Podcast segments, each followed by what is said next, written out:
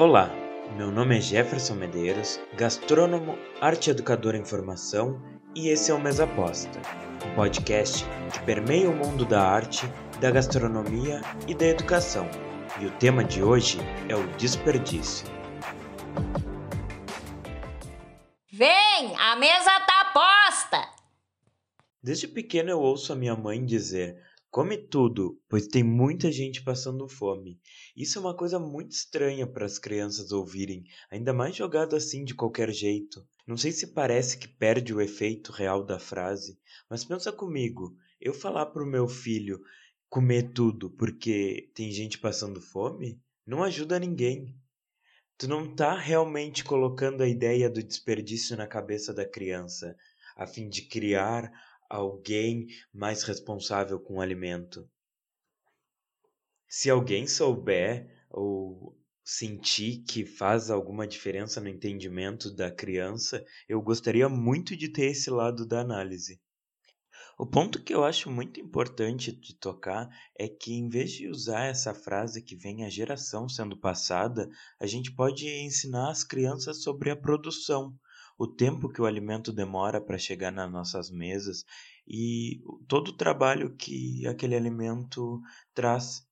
E ele deve ser agradecido. E agradecer não no sentido religioso. Eu, pessoalmente, admiro a chefe Paola Carosella porque ela é uma pessoa que vive exaltando que você deve respeitar o insumo. Parece idiota falar isso, né? Respeitar o insumo. Mas que mané respeitar? Você pode pensar: o alimento está aqui para me servir, eu pago por ele e faço o que eu quiser. Errado, de certa maneira, você não está. Mas aqui discordamos e eu vou te dizer o porquê. Primeiro é que nada e nem ninguém está aqui para servir você. Segundo é que o consumo em excesso destrói o planeta muito mais do que você pensa. Inclusive, tem propagandas na TV dizendo que o agronegócio é maravilhoso, que só tem benefícios, que temos que produzir porque a terra dá conta sim. Eles sabem usar bem esse jogo. Afinal, as pessoas se distanciaram tanto da raiz da produção. Vai chegar uma geração que pensa que as coisas são produzidas dentro do supermercado, se é que já não estamos convivendo com essa geração. Agora você me pergunta: o porquê você falou de respeito com o alimento se o assunto é desperdício? Basicamente porque essa é a cerne da questão. Eu vou trazer alguns dados agora. Estima-se que 931 milhões de toneladas de alimentos ou 17% do total de alimentos disponíveis aos consumidores em 2019, foram para o lixo das residências, varejo, restaurantes e outros serviços alimentares, de acordo com uma nova pesquisa da ONU que visa apoiar os esforços globais para reduzir pela metade o desperdício de alimentos até 2030. O peso equivale a aproximadamente 23 milhões de caminhões de 40 toneladas totalmente carregados, o suficiente para circundar a Terra sete vezes. Em uma fala, a diretora executiva do Programa das Nações Unidas para o Meio Ambiente, Inger Anderson, diz que a redução do desperdício de alimentos cortaria as emissões de gases do efeito estufa, retardaria a destruição da natureza para a conversão de terras e da poluição, aumentaria a disponibilidade de comida e, assim, reduziria a fome e economizaria dinheiro em um momento de recessão global. Esse texto na íntegra você encontra no site da FAO, Organização das Nações Unidas para Alimentação e Agricultura, e eu deixarei o link na descrição desse podcast. No canal do YouTube da ONG WWF, o Fundo Mundial para a Natureza, tem diversos vídeos super interessantes e na playlist Programa Agricultura e Alimento você vai encontrar um em especial chamado O Desperdício do Planeta.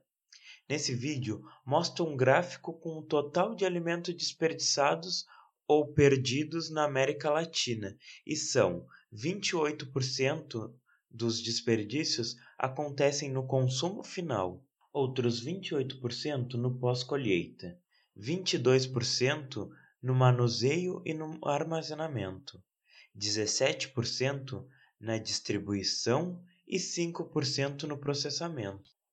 Esses números nos mostram muito sobre os nossos hábitos de consumo que adotamos hoje como sociedade, que é de cada vez mais comprar dos grandes atacadistas e supermercados e menos do micro e do médio produtor. E é totalmente compreensível, afinal, estamos atrás de menores preços para consumir mais e melhor. As grandes redes, por comprarem um número muito grande de produto, eles conseguem um bom preço na carga e muitas vezes o que é perdido nem faz falta para o mercado, no caso, porque na mesa de um cidadão é a diferença entre ter ou não o que comer. Todo o transporte que o alimento faz até chegar à nossa casa é uma missão. Sempre vai estragar algo. E a minha mãe é especialista em escolher no mercado sempre uma ou duas frutas podres para trazer para casa. Ou seja, ela paga para descartar em casa. Vemos que o consumo final abocanha uma boa parte desses números, 28%. E é um número bem assustador, e nesse temos como agir e como mudá-lo. Com atitudes muito mais responsáveis dentro das nossas casas, que são comprar apenas o que vai consumir, preparar tudo o que comprou no caso dos insumos de feira, dá uma atenção e tentar consumir assim que você compra, para não esquecer eles guardados no fundinho da geladeira.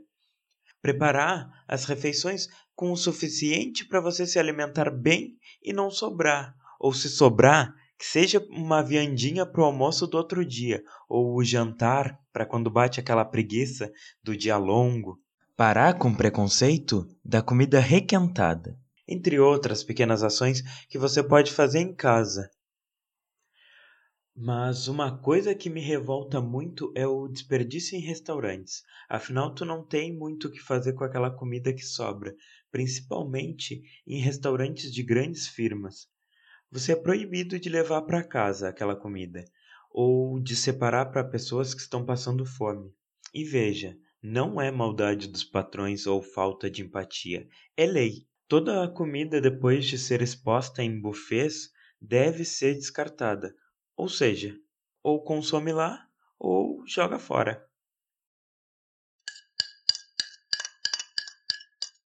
Eu quero nesse episódio falar que, por mais que eu respeite muito a utilização integral dos produtos, isso ajuda muito na diminuição do lixo e é um assunto que eu vou abordar mais para frente, assim como a desigualdade na distribuição de alimentos.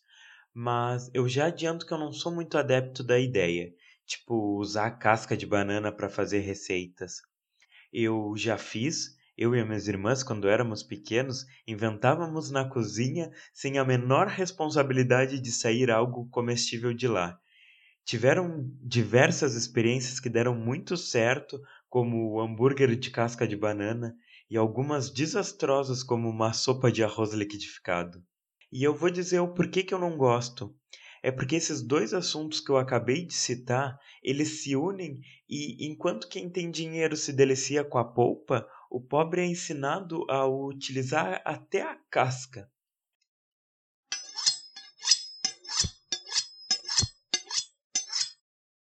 Essa é uma introdução para pensarmos sobre o assunto desperdício. Ele é bastante complexo e extenso.